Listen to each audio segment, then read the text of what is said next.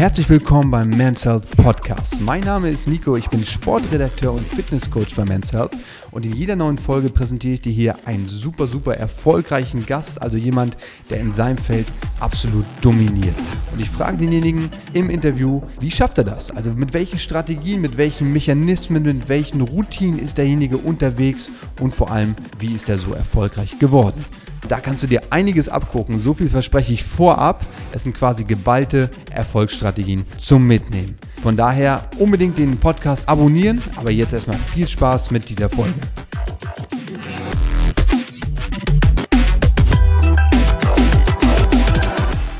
Als Weltmeister und Olympiasieger könnte unser heutiger Gast nach seiner Profikarriere eigentlich erstmal die Beine hochlegen.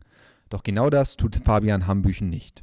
Stattdessen ist sein Kalender voller denn je und auch viel abwechslungsreicher. Mir hat er im Interview verraten, wie er in stressigen Zeiten den Überblick behält und noch viele, viele weitere Erfolgsstrategien. Also viel Spaß mit dem Interview. Erstmal, ja, herzlich willkommen, Fabian Hambüchen im Men's Health Podcast. Ja, hallo. Auf einer Skala von 1 bis 10, wie geht's dir heute?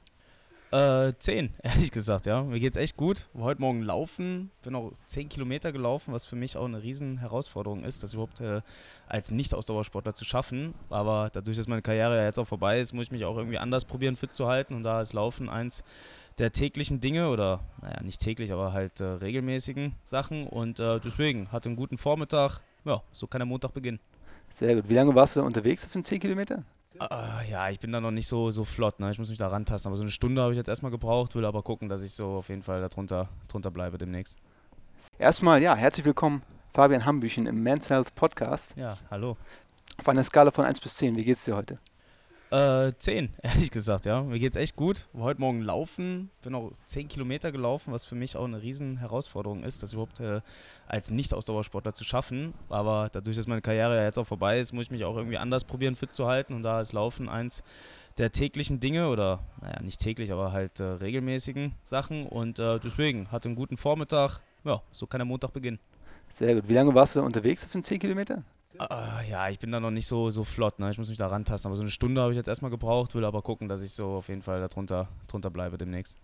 Sehr gut. Ja, das ist schon in Ordnung. Ja? Da kann man sich langsam rantasten. Das Laufen hast du ohnehin so ein bisschen entdeckt für dich. Ist das richtig?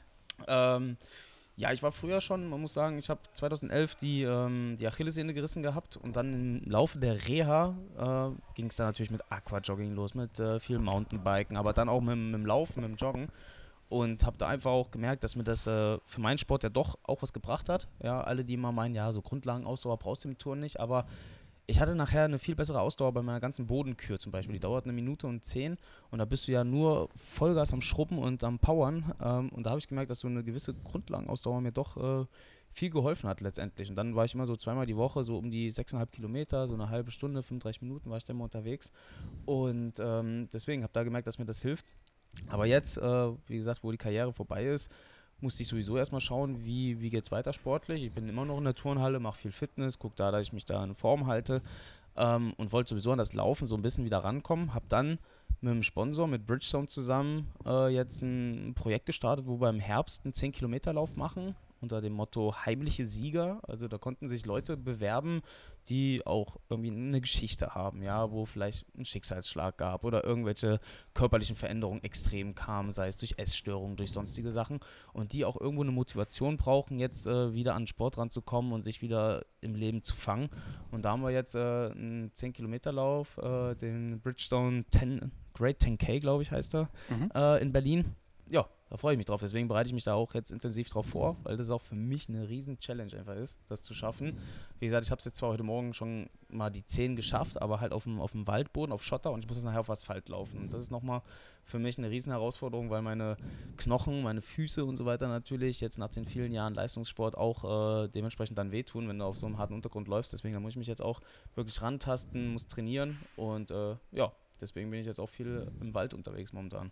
Sehr gut, ja, schöne Abwechslung und auch ein tolles Projekt. Turnkarriere ist gerade schon angesprochen, Profikarriere zumindest ist vorbei. Wir haben uns jetzt an der Uni getroffen. Studium ist also ein fester Bestandteil im Prinzip deines Alltags mittlerweile. Was sind die anderen Bestandteile? Ja, Studium hast du ja gerade angesprochen, da bin ich jetzt im letzten Semester so ungefähr. Ja, ich habe dann endlich auch mal meinen Bachelor fertig. Ich meine, neben Sport war es brutal, das irgendwie parallel hinzukriegen. Am Anfang habe ich mehr Kurse belegt, dann je näher es dann wieder an die Olympischen Spiele ranging, habe ich natürlich weniger gemacht und geguckt, dass ich da den Schwerpunkt auf den, auf den Sport gesetzt habe. Aber ansonsten bin ich äh, weiterhin super viel eingespannt mit äh, Sponsoren, mit Partnern. Da machen wir super viel gerade. Ich halte Vorträge so im Mo äh, Motivations-, mentalen Bereich. Da bin ich oft gebucht. Ähm, habe angefangen, in der Heimat ein Haus zu bauen, was auch nochmal ein Riesenprojekt gerade ist nebenbei. Und ja, bin eigentlich mehr unterwegs denn je. Also jeder, der denkt, okay, jetzt hat er ja Zeit, hat ja aufgehört mit dem Touren, das ist äh, ein Trugschluss. Ja, also ich, ich habe noch weniger Zeit, bin wirklich super viel unterwegs, lebe aus dem Auto eigentlich gerade so. Aber ähm, ist abwechslungsreich, ja, macht viel Spaß. War im Winter jetzt bei den Olympischen Winterspielen in Korea für Eurosport mit am Start. Also da bin ich als Reporter äh, aktiv und auch in den nächsten zwei Jahren noch weiterhin äh, unter Vertrag. Also insofern bleibt es interessant und äh, auch äh, spannend einfach, wo es mal hingeht. Klingt super, also auf keinen Fall langweilig. Fehlt dir da so ein bisschen manchmal die Spontanität?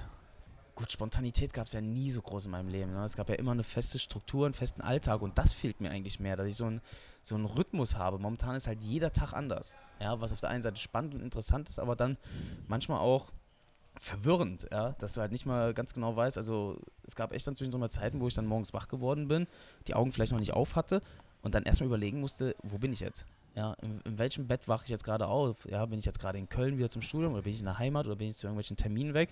Also es ist dann schon krass, ja. Und dann auch so, wie gesagt, ich will ja trotzdem irgendwie so einen Trainingsrhythmus und Trainingsalltag irgendwie beibehalten, dass ich zumindest so, keine Ahnung, viermal die Woche in die Turnhalle noch kann, aber das schaffe ich momentan einfach auch nicht zeitlich, ja, mal mehr, mal weniger.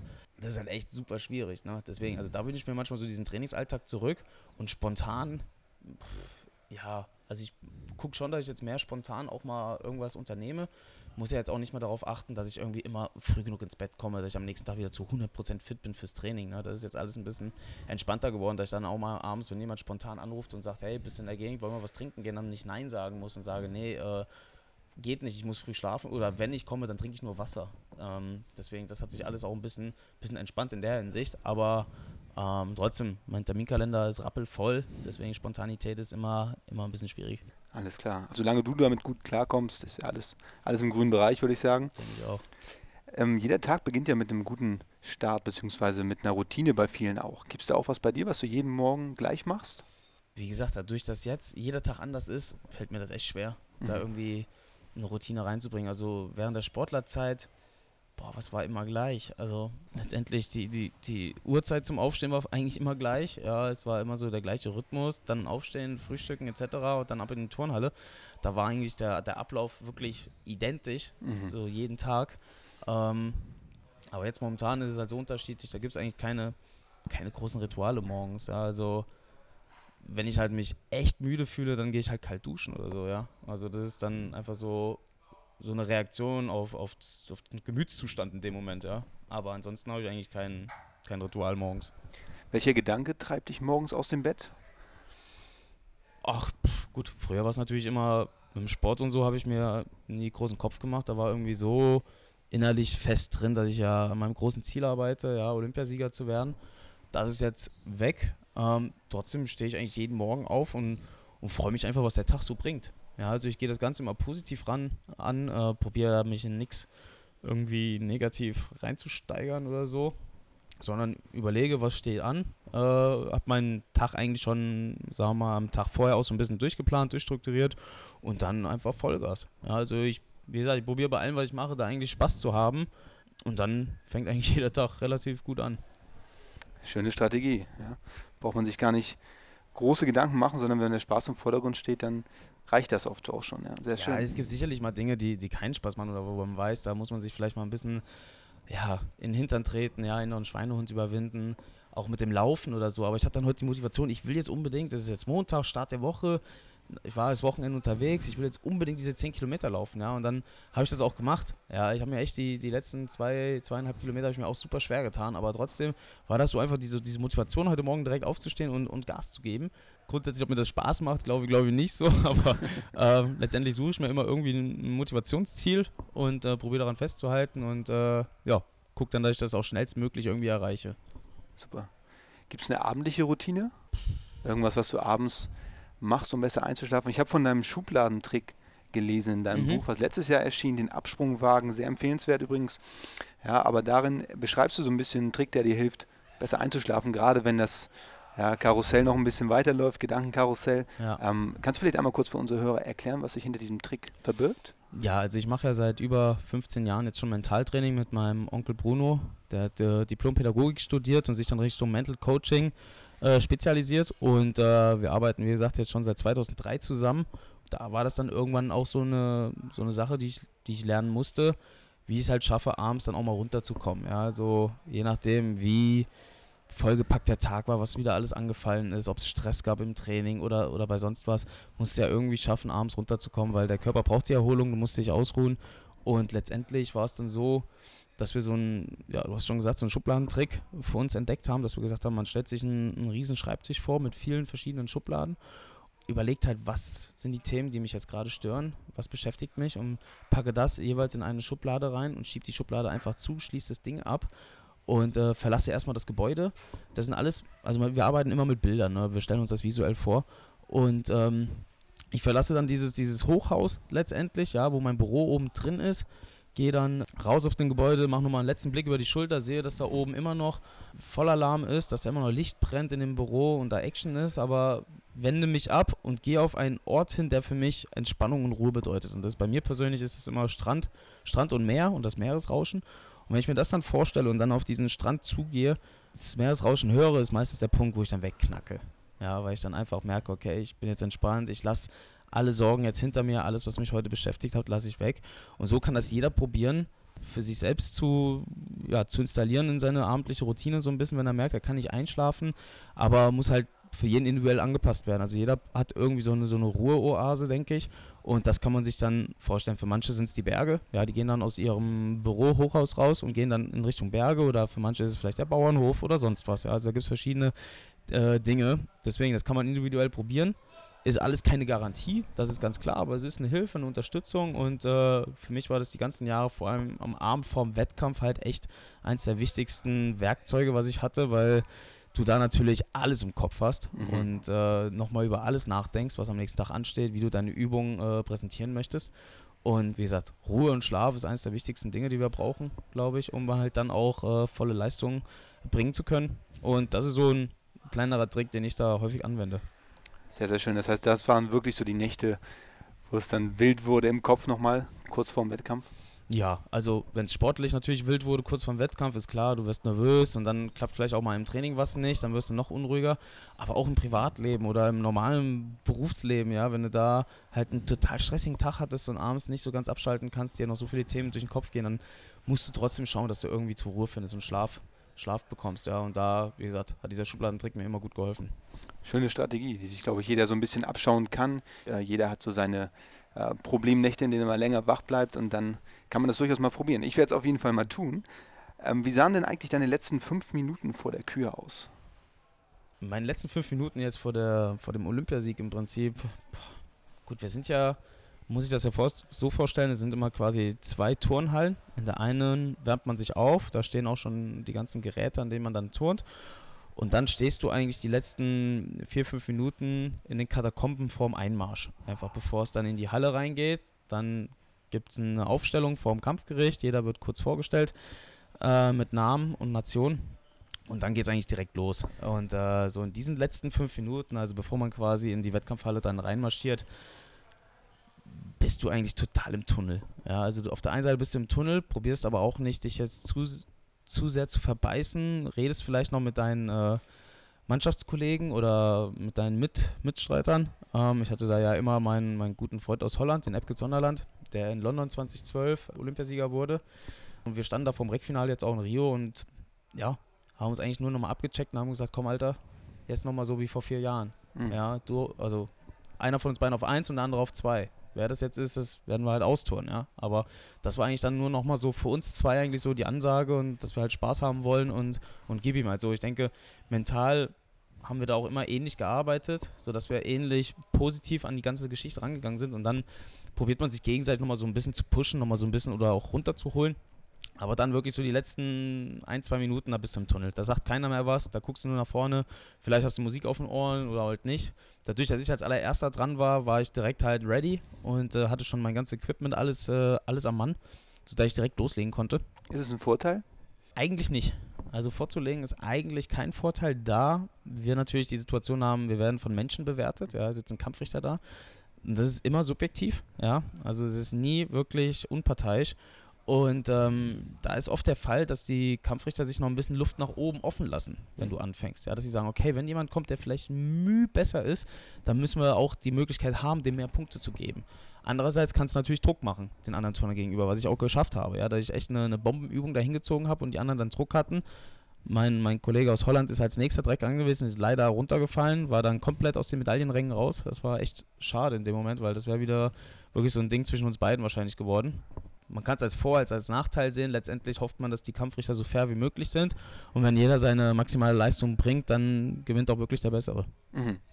Das heißt aber, abgesehen jetzt von, von Rio, liefen die anderen Wettkämpfe für dich eigentlich auch immer gleich ab. Du bist dann kurz vor deiner Performance voll im Tunnel und schneidest eigentlich gar nicht mehr so richtig mit, was um dich rum passiert. Oder? Kann man das so sagen? Ja, das ist das Ziel auch von dem mentalen Training, dass wir es wirklich schaffen, äh, alle Gedanken, die jetzt nicht zur Sache beitragen, einfach aus dem Kopf zu bekommen. Ja? Dass du halt wirklich auch die Chance hast, nachher in so einen Flow halt reinzukommen.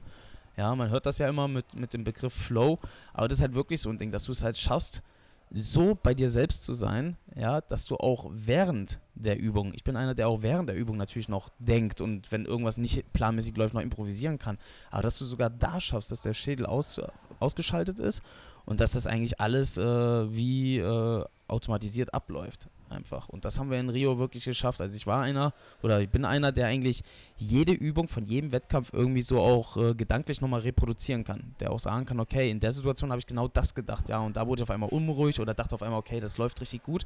Aber nach der Rio-Übung weiß ich nichts. Das ist einfach der Wahnsinn. Ich weiß nur, und das ist wirklich das Einzige und auch nochmal so ein signifikantes Zeichen dafür, dass so ein Flow halt wirklich einfach das ganz große Ziel ist vom Mentalen her. Ich weiß nur, dass ich kurz vor meinem Abgang, vor, dem, vor der letzten Bewegung zum Stand, dass ich da nachgedacht habe. Da auf einmal kurz die Übung reflektiert habe, gemerkt habe, das war eine perfekte Übung bis dahin. Und jetzt muss ich nur noch den Abgang stehen. So, und das war dieser eine Gedanke, der mir da in den Kopf kam. Und was ist letztendlich passiert? Ich habe bei der Landung einen kleinen Minischritt gemacht. Ja, wo der mich auch nochmal richtig hat zittern lassen, weil ich nicht wusste, ob das jetzt dann reicht bis zum Schluss. Also, da war echt krass zu sehen, ja. Aber ansonsten kann ich überhaupt nicht mehr im Nachgang sagen, was ich in der Übung da gedacht habe, weil das so automatisch alles ablief und ich so im Flow war. Und das ist halt, wie gesagt, das große Ziel. Und insofern, klar, probierst du das bei jedem Wettkampf natürlich hinzukriegen, mal besser, mal schlechter. Es gab natürlich auch Wettkämpfe, wo ich äh, auch mal gepatzt habe, aber trotzdem, ja, vom, vom, vom Grundlegenden her, vom Mentalen her haben wir da immer eigentlich äh, die gleiche Strategie irgendwo verfolgt. Wahnsinn. Also man kann es förmlich nachempfinden. Ich kann nur jedem empfehlen, nochmal das Video anzuschauen. Man kann es quasi spüren, wie du in diesem Flow bist, in diesem Tunnel bist und äh, die einen Moment, den du gerade beschreibst, ich hatte mir vorhin gerade nochmal angeschaut, da sieht man auch, okay, da bist du für einen Moment raus. Trotzdem sensationell und äh, toll, dass es da so gut geklappt hat. Hast du einen Tipp gegen Nervosität, den unsere Zuhörer vielleicht auch selbst anwenden können? Ja, grundsätzlich denke ich, ist es immer wichtig zu überlegen, egal vor was man nervös ist, warum man das Ganze macht. Ja, ich denke, das ist immer ein ganz, ganz wichtiger Punkt. Ja, meistens, oder was halt prädestiniert für uns Deutschen manchmal so ist, ist, dass wir uns in Sachen reinsteigern. Dass wir uns total reinbeißen in irgendein Thema, wo wir manchmal gar nicht wissen, wo wir uns reinbeißen, beziehungsweise uns teilweise in Sachen reinsteigern, die wir überhaupt nicht beeinflussen können. Ja, dass es Sachen sind, die schon brutal lange in der Vergangenheit liegen, ja, die man eh nicht mehr ändern kann, oder Sachen, die in der Zukunft sind, ähm, genau da einfach mal zu überlegen, in was steigere ich mich jetzt gerade rein? Wovor habe ich denn überhaupt Angst? Kann ich an dieser Situation überhaupt was verändern? Das sind immer so Punkte, die mir geholfen haben, auch in den Situationen dann ruhig zu werden, auch genau zu überlegen, warum mache ich das Ganze? Weil ich Spaß daran habe. Ja, also man erwartet ja eigentlich von jedem Arbeitnehmer, dass er Spaß an seiner Arbeit hat. Ist natürlich nicht immer so, aber trotzdem, wenn du dann nervös bist vor irgendeinem Gespräch oder irgendwas, dann musst du dir ganz genau überlegen, warum mache ich das eigentlich? Weil, weil ich es gerne mache, weil ich einen, einen Plan habe, weil ich eine Vision habe und dem Ganzen nachgehen möchte. Und das holt mich, wie gesagt, immer runter. Es bringt mir auch nichts, wenn ich jetzt ans Reck gehe und mir überlege, okay, da sitzen halt die Kampfrichter, die haben alle eine gewisse Nationalität, manche Nationen sind uns vielleicht nicht gut gesonnen, hilft mir in dem Moment nicht weiter, weil ich es nicht ändern kann. Die sitzen da, die bewerten dich. Aber was habe ich in der Hand? Das ist das, was ich jetzt gleich zu tun habe. Ich muss meine Übungen tun. Ich habe mich gut vorbereitet, ich habe Bock darauf und dann gehe ich das auch positiv an. Und das kann ich äh, auch bei mir in meinem weiteren Leben, sei es im Studium oder auch im Privatleben, kann ich das immer super mit anwenden, um dann halt auch in den richtigen Situationen äh, mich runterzuholen, keine Energie zu verschwenden und dann, wo es drauf ankommt, dann wirklich auch alles geben zu können. Super. Auf den Punkt gebracht. Wir haben gerade schon über Rio gesprochen. Eine Frage, letzte Frage noch dazu, weil das natürlich der herausragende Moment in deiner Karriere war. Wie hat sich der Moment aus deiner Sicht angefühlt, als du dann realisiert hast, es hat nahezu perfekt geklappt, ja, und es könnte reichen. Und als dann, vielleicht noch zum Schluss, als dann wirklich das Ergebnis kam. Ja, gut, nach der Übung direkt habe ich mich eigentlich primär über diesen kleinen Schritt bei der Landung geärgert. Ja, also da war ich wirklich, ähm, wer mich kennt, konnte mir das im Gesicht ablesen direkt. Jetzt haben wir gesehen, okay, das war zwar eine Freude und auch diese Freudenschrei, dass ich, dass ich durchgekommen bin, fehlerfrei im Prinzip, aber so 100% zufrieden war ich nicht. Ja, und dann bin ich auch danach zu meinem Vater und das erste, was ich zu ihm gesagt habe, scheiß Schritt. Ja, ich habe nicht irgendwie gesagt, geile Übung, sondern ich habe nur gesagt, scheiß Schritt. Weil das hat halt zu dieser perfekten Übung einfach nur noch gefehlt. Ja, man strebt beim Turnen immer nach Präzision und Perfektion. Ja, diese perfekte Übung in diesem einen Moment. Ja, du hast eine einzige Chance, die hinzukriegen. Das ist immer der große Traum von jedem Turner eigentlich. Und da habe ich mich eigentlich erstmal geärgert. So und dachte, okay, wenn der Epke jetzt nach mir durchkommt, dann wird das genau diese eine äh, entscheidende Faktor sein, dass ich den Abgang nicht ganz gestanden habe. Gut, nachdem dann der Epke abgestiegen ist und äh, ich wusste, dass er auf jeden Fall hinter mir bleibt, war die Tür nach oben offen. Und ab dem Moment begann dann die maximale Nervosität eigentlich, ja. Also da konnte ich auch all meine mentalen Tricks vergessen, weil da war ich einfach nur noch maximal nervös und hat es halt einfach nicht in der Hand. Und das ist halt das Schlimme. Du stehst da und du kannst nichts machen und musst zuschauen. Da habe ich echt 20 Minuten lang gebibbert und noch äh, sechs weitere Athleten abgewartet und immer gehofft, äh, dass sie letztendlich hinter mir bleiben. Habe natürlich immer gehofft, dass jeder gut turnt, weil wir kennen uns alle auch gut, ja, aber ähm, trotzdem wünschte ich ja natürlich dann äh, vorne zu bleiben. Und in dem Moment, wo dann die letzte Wertung raus war und ich wusste, dass ich jetzt gewonnen habe, da ist alles aus mir rausgekommen. Ja, also alles, was ich die ganzen Jahre ähm, da ja, in mir angesammelt hatte, auch die in Anführungszeichen Niederlage in Peking acht Jahre zuvor, weil das Krasse war, dass ich in Rio die gleiche Ausgangssituation hatte wie in Peking. 100% das gleiche, nämlich dass ich Erster in der Qualifikation war und als Erster auch im Reckfinale rangehen musste. Und das war auch meine einzige und letzte Chance einfach war, nochmal diesen Olympiatraum zu erfüllen. Und äh, da kam wirklich, wie gesagt, alles raus in dem Moment. Ich habe nur, nur noch laut gebrüllt. Ich habe, glaube ich, noch nie in meinem Leben so laut gebrüllt. Tonkollege von mir, der Lukas Dauser, der stand schräg gegenüber auf der Tribüne. Der hat dahinterher zu mir gesagt, Fabi, ich habe noch nie einen Menschen so laut brüllen hören. Und danach war meine Stimme auch direkt weg. Die war direkt ziemlich im Arsch. Also es war einfach Wahnsinn, ja. Glücksgefühle hoch 10. Aber trotzdem sind das dann so viele Emotionen und so viel Input einfach, das kannst du gar nicht verarbeiten. Auch im Nachhinein. Also das ist manchmal immer noch so äh, irreal, das ganze Thema. Aber trotzdem, wenn ich dann äh, zu Hause bin und mir die Goldmedaille auch mal angucke, dann denke ich so, boah, geil, hast alles geschafft, ja, wovon du nur geträumt hast. Und äh, trotzdem glaube ich, dass das noch ein paar Jahre braucht, bis das alles irgendwie mal wirklich äh, bei mir angekommen ist. Wahnsinn. Ja, man sieht nach wie vor, du strahlst, während du darüber sprichst. Es ist äh, sehr schön zu sehen, dass es auch ja, nachträglich noch einen sehr, sehr langen Effekt hat und ja, wie du sagst, es selber auch erstmal begreifen musst und über die Jahre realisieren musst. Welche Lektionen hat dir das Profitouren gelehrt, die du vielleicht auch aufs restliche Leben übertragen kannst? Gibt es da eine, die hervorsticht? Naja, was heißt eine? Also es ist halt einfach, über alle möglichen Wege haben wir es geschafft, äh, meinen Traum vom Olympiasieg zu verfolgen, egal was halt kommt. Ja, das ist halt ähm, genau der Punkt, ja. Niemals aufzugeben, durchzuhalten viele Leute geben einfach viel zu früh auf. Ja, wenn man einen Traum hat, eine Vision hat, muss man dafür kämpfen, da muss man halt alles geben. Natürlich gibt es bei manchen Sachen auch Träume, die Träume bleiben sollen vielleicht, ja. Aber trotzdem, alles dafür zu geben, weil nur dann bin ich der Meinung, wenn du alles gibst und auch immer probierst, die beste Version von dir selbst zu sein, ja, nur dann kannst du abends in den Spiegel auch schauen und weißt, ich habe alles gegeben und kannst das Ergebnis akzeptieren. Selbst wenn du es dann nicht erreicht hast, das große Ziel, kannst du das akzeptieren, weil du hast alles gegeben. Dann ist natürlich die Frage, sind doch vielleicht hier und da noch Fehler unterlaufen, wo du noch weiterarbeiten kannst und dann noch weiterkommen kannst? Oder ist es einfach das Maximum gewesen? Aber äh, das sind so Lektionen, die nehme ich mir für, fürs Leben auch mit, egal was ich mal anpacken werde beruflich. Das werde ich mit 100% angehen. Ja, und äh, werde mir aber auch die Zeit lassen, mir genau das rauszunehmen oder rauszusuchen, wo ich auch wirklich mit Herz genauso dabei bin wie beim Sport. Das ist das große Ziel und auch die große Schwierigkeit jetzt erstmal nach der aktiven Karriere, nochmal sowas zu finden. Aber das ist für mich eigentlich die Lektion, ja, da ich, da ich sage, ich, ich nehme mir ein Ziel vor, einen Traum, eine Vision und gebe alles dafür, egal was kommt. Halte durch, gebe niemals auf und probiere alles so zu koordinieren, zu steuern, dass ich wirklich dieses Ziel auch erreichen kann. Und ich glaube, das ist ein Ding, das hilft dir in jeder Lebenslage nachher weiter. Definitiv. Du hast gerade schon erwähnt, du bist regelmäßig nach wie vor in der Halle paar Mal die Woche. Ähm, wie sieht, muss man sich dein Training dort jetzt vorstellen? Da ist natürlich kein äh, Olympia mehr vor Augen oder ein ähnliches großes Ziel. Ähm, was verfolgst du da gerade? Äh, grundsätzlich just for fun eigentlich, ja, einfach Spaß habe.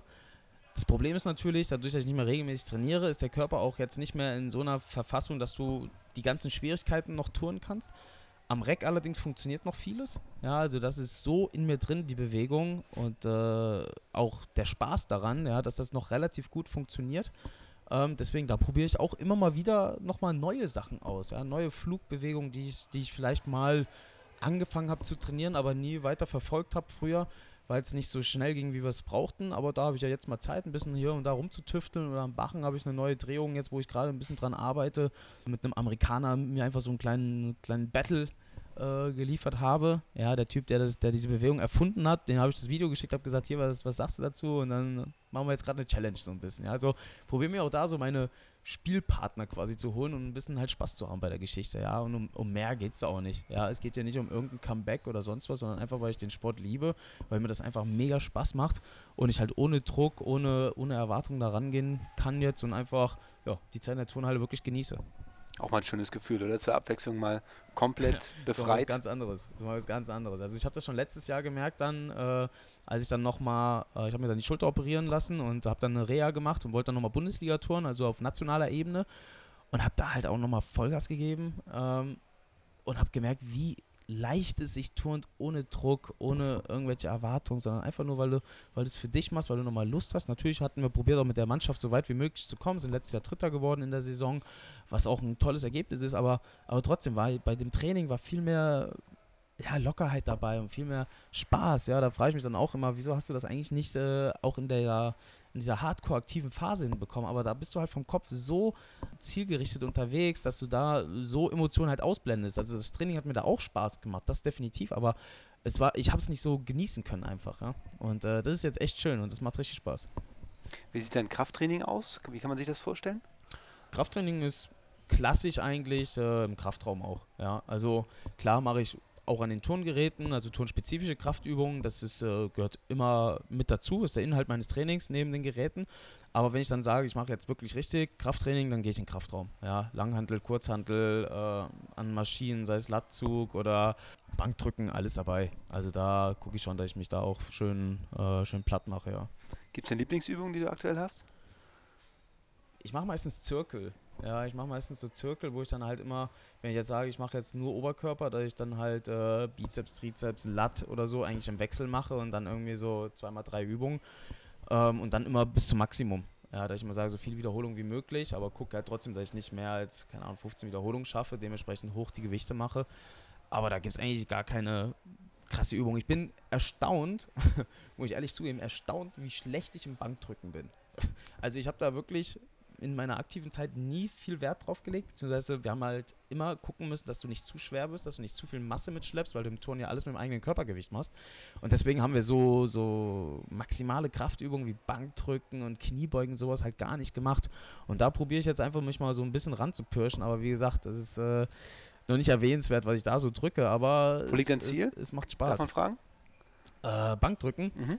Ja, erstmal will ich dreistellig sein. Ja, das habe ich noch nicht. Ja, da will ich erstmal über die 100 Kilo kommen und dann schauen wir mal, was geht. Ja, also ist auch ein bisschen Technik dabei, Klar. das definitiv. Und ich muss halt auch aufpassen. Wie gesagt, habe die Schulter letztes Jahr operiert bekommen. Die ist zwar wieder gut geworden, aber da kann ich jetzt auch nicht von 0 auf 100 durchstarten.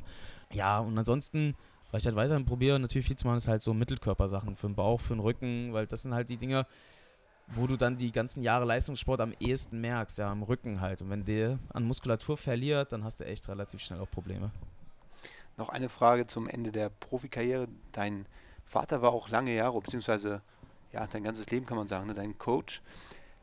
Wie hat sich das Verhältnis mit zu ihm entwickelt? Oder gibt es da eine Veränderung überhaupt jetzt nach der aktiven Laufbahn?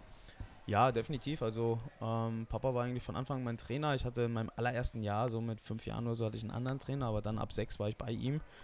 Gab halt verschiedene Entwicklungsprozesse auch in der ganzen Phase. Natürlich die Zeit, wo der Trainer dem Sportler halt alles vorgibt im Prinzip, was er zu tun und zu lassen hat. Dann irgendwann auch die Phase, wo man natürlich in der Pubertät ist und auch seinen eigenen Kopf so langsam entwickelt, ähm, wo es auch viele Reibereien gab und dann irgendwann natürlich auch Zusammenarbeiten auf Augenhöhe, dass man sich wirklich abspricht und überlegt, wie man es am cleversten angeht bis hin, dass zum Schluss ich eigentlich so mehr oder weniger auch das Training ein bisschen gesteuert und koordiniert habe, aber wir das halt immer natürlich ganz, äh, ganz äh, eng abgesprochen haben.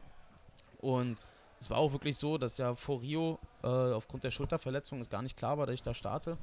Und wir eigentlich beide das Thema schon, äh, schon aufgegeben hatten und sagten, okay, gut, das war's jetzt, so, so gehe ich nicht mehr nach Rio. Ich schaue jetzt, dass ich die Schulter irgendwo operieren lasse und dann, äh, dann gucke ich, dass ich ein vernünftiges Leben danach führen kann.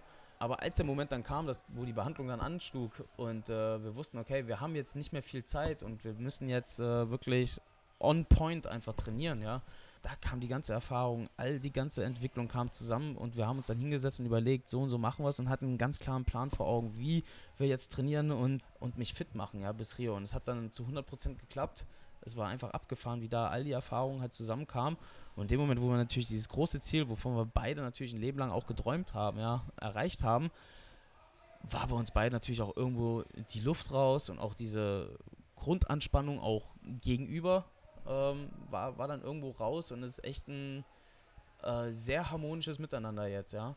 Ich meine, wir haben immer noch viel Kontakt und äh, sehen uns auch regelmäßig und natürlich ist Touren immer noch das Hauptthema bei uns, ja, das wird auch immer so bleiben aber trotzdem alles mit einer gewissen Lockerheit und Entspanntheit. Also es ist wesentlich äh, angenehmer geworden als früher. Also wir haben früher auch gut zusammengearbeitet, aber es war halt trotzdem auch immer mal ein bisschen angespannter.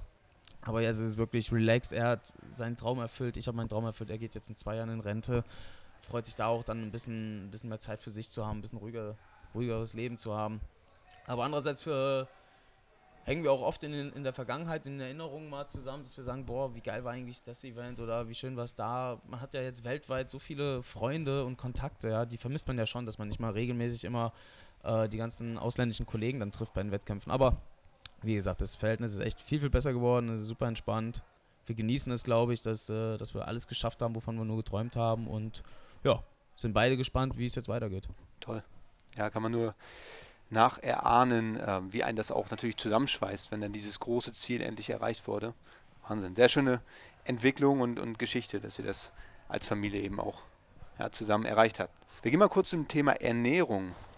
Und ich äh, frage mal ganz auf den Punkt, wenn du ab sofort nur noch drei Lebensmittel zur Verfügung hättest und die essen dürftest, welche wären das? Drei Lebensmittel. Deine drei Favorites. Das ist schwer. Das ist schwer ja, würde ich fast sagen, Nudeln. Egal jetzt welche, aber Hauptsache Nudeln. Äh, Steak. Bevorzuge ich doch lieber Steak als, als Fisch in dem Moment. Irgendein Obst noch. Ich überlege gerade welches. Ich halt gerne, gerne Obst, ne? Keine Ahnung, was weiß ich, Ananas oder so. Irgendwie sowas. Ich meine, daraus ein gescheites Gericht zu machen, ist schon schwierig, aber es sind trotzdem drei Sachen. Also Nudeln hast halt Kohlenhydrate drin, ja, mit dem Fleisch hast du Eiweiß und sonstige Sachen, die du brauchst und dann halt noch mit dem Obst die Vitamine ich glaube, damit wäre ich äh, soweit gut aufgehoben, ja. Interessanter Mix trotzdem.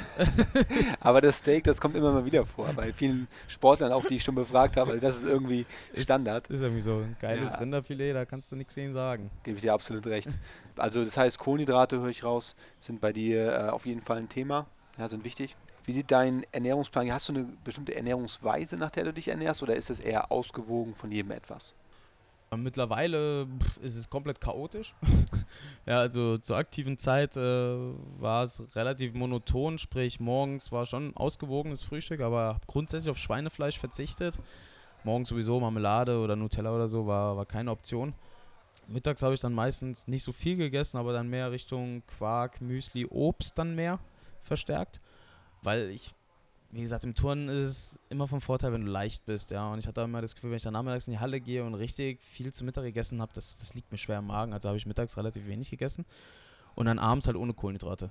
Das war immer so mein, mein Masterplan, wo ich wusste, okay, damit äh, bleibe ich so leicht wie möglich und habe trotzdem noch genug Kraft. Ja, habe dann auch mal eine Zeit lang mit einem Ernährungswissenschaftler zusammengearbeitet, wo ich viel, äh, viel gelernt habe, aber trotzdem auch gemerkt habe, jeder Körper ist anders. Man muss auch so ein bisschen auf, auf sein Bauchgefühl achten. Und dann wusste ich halt ganz genau, wie es geht. Und jetzt, seitdem ich da nicht mehr drauf achten muss, habe ich die erste Zeit relativ viel Mist gegessen, das muss ich ganz ehrlich sagen, ja, einfach auch so diese, diese Sucht befriedigt, worauf du halt dich, äh, worauf du immer verzichtet hast die ganzen Jahre. Aber jetzt mittlerweile ist es ziemlich ausgewogen. Ja, dass ich dann auch mal wieder sage, okay, jetzt verzichte ich mal abends auf Kohlenhydrate oder ja, ich habe dann jetzt mittags nichts gegessen oder war irgendwie unterwegs, dann gehe ich abends nochmal schön in ein Restaurant und dann esse ich schon ein paar Kohlenhydrate oder ja, ich gucke schon, dass es ausgewogen ist, auch Fisch und Fleisch im Wechsel irgendwo oder auch mal vegetarisch, ja, muss ja nicht immer was von der Sache dabei sein, kannst ja auch über, über Schafskäse oder sonstige Sachen ähm, den Eiweißgehalt äh, kompensieren. Aber das ist schon immer ein Thema bei mir, klar, dadurch, dass ich auch weiter trainiere und weiter auch noch meine Form halten will und auch jetzt mit dem Laufen muss ich halt schauen, wie ich da meine Ernährung irgendwo anpasse. Ja, da ist ja Kohlenhydrate dann doch ein größeres Thema.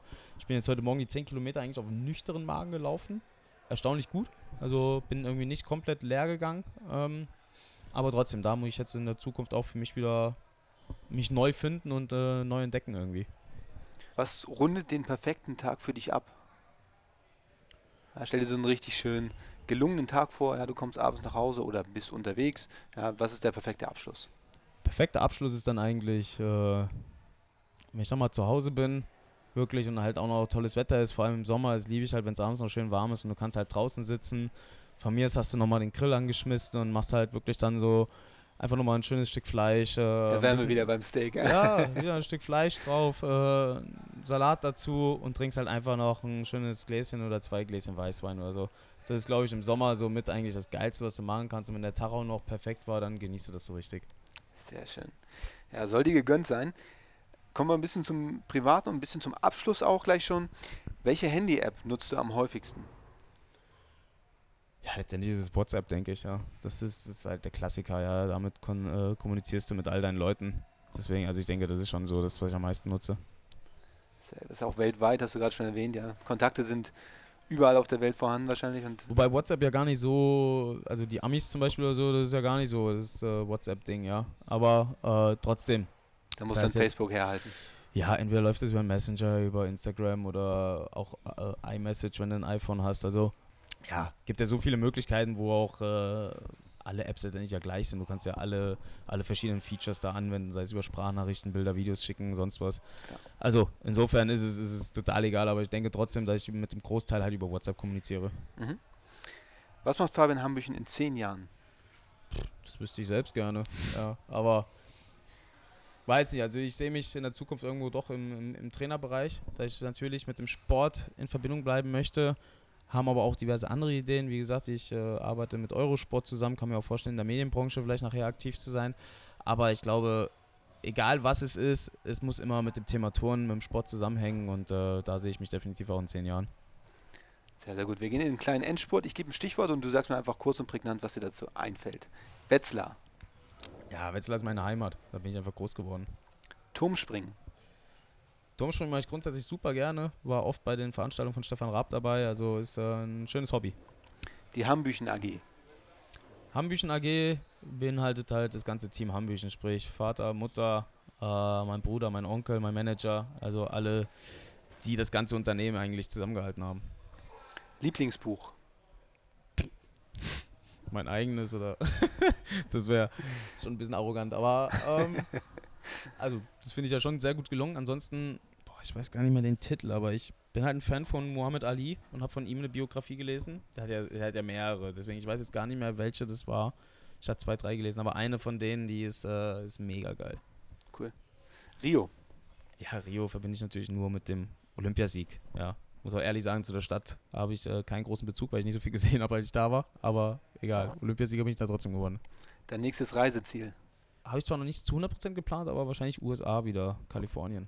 Sehr schön. Ich habe gehört, du bist großer Fan, USA-Fan. Ja, was fasziniert dich da? ich weiß, ich habe schon immer einen guten, guten Bezug sowieso zu den, zu den Amis, zu den Turnern gehabt. Ähm, war jedes Jahr zum Wettkampf dort. Also eigentlich immer mein Jahresauftakt war in den USA bei einem Wettkampf. Und äh, ich mag die Menschen halt auch einfach, ja. Dieses äh, teilweise unkomplizierte, dieses offene und auch so dieses kommunikative, ja.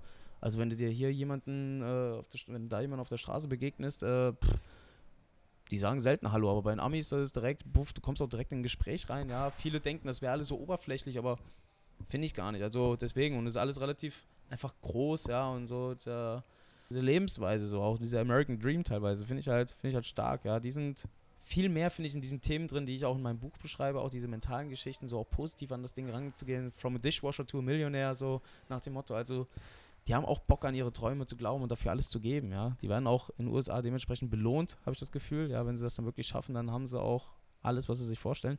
Deswegen, ich finde die Mentalität einfach einfach ganz gut, wenn man jetzt auch mal Trump außen vor lässt, sondern einfach wirklich sich die Menschen anguckt, die da, die da leben. Ähm, ja, deswegen mag ich ganz gern. Sehr, sehr schön. Da hätten wir auch gleich einen Bogen geschafft zu Beginn, ja, zum Anfang unseres Interviews, wo es eben gerade auch um das Positive, um Motivation ging. Also haben wir einen sehr schönen Bogen geschafft. Sehr, sehr schön. Fabian Hambüchen, vielen Dank, dass du dir die Zeit genommen hast. Sehr äh, gerne. Sehr, sehr inspirierend und äh, motivierend, was du zu berichten hast. Und wie gesagt, nochmal, dein Buch, Den Absprung wagen, kann ich absolut empfehlen. Ja, und an dieser Stelle nochmal alles Gute für deine Zukunft. Vielen Dank. Das war das Interview. Also mir hat es eine Menge Spaß gemacht. Ich hoffe euch auch und ich hoffe auch, dass ihr eine Menge mitnehmen konntet. In jedem Fall könnt ihr euch jetzt schon auf die nächsten Folgen freuen. Ich habe da so einige Gäste in der Pipeline. Also wir lassen nicht nach, haben da einige Persönlichkeiten, die mindestens genauso erfolgreich auf ihrem Gebiet sind und Erfolgsstrategien zu bieten haben. Und die werde ich Ihnen aus der Nase ziehen und wir werden sie entschlüsseln. So viel verrate ich vorab. Also darauf könnt ihr euch freuen. Von daher unbedingt auf Abonnieren klicken, unbedingt auch auf den sozialen Medien teilen, auf Facebook, Instagram und YouTube, damit auch eure Freunde was davon haben und erfahren, okay, hier passiert einiges, hier kann man sich Strategien fürs eigene Leben abgucken. Also gebt das weiter, ich würde mich darüber freuen. Wenn ihr Fragen habt, wenn ihr Vorschläge habt ja, oder Kritik zum Podcast, dann findet ihr mich unter Your Next Level auf Facebook und Instagram, ebenso auf YouTube. Und ich freue mich auf alles, was ihr mir rüberschickt. Wir sehen uns im nächsten Interview, im nächsten Podcast. Ich freue mich drauf. Bis dann. Peace.